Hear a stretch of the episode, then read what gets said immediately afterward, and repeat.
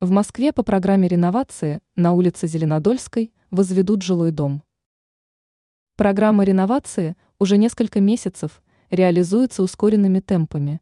Механизмы ее реализации упрощаются и унифицируются.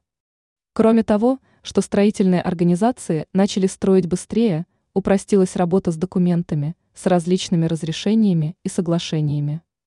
В текущем году – наверняка будет зафиксирован самый большой объем ввода жилья в эксплуатацию с начала реализации программы.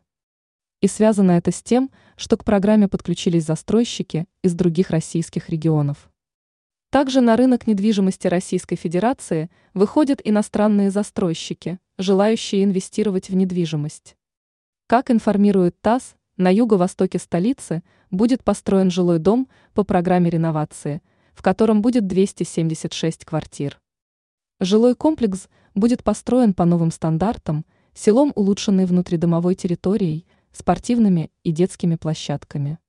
В районе очень развита социальная инфраструктура, так что жители нового дома не будут испытывать проблем с определением детей в школы и детские сады.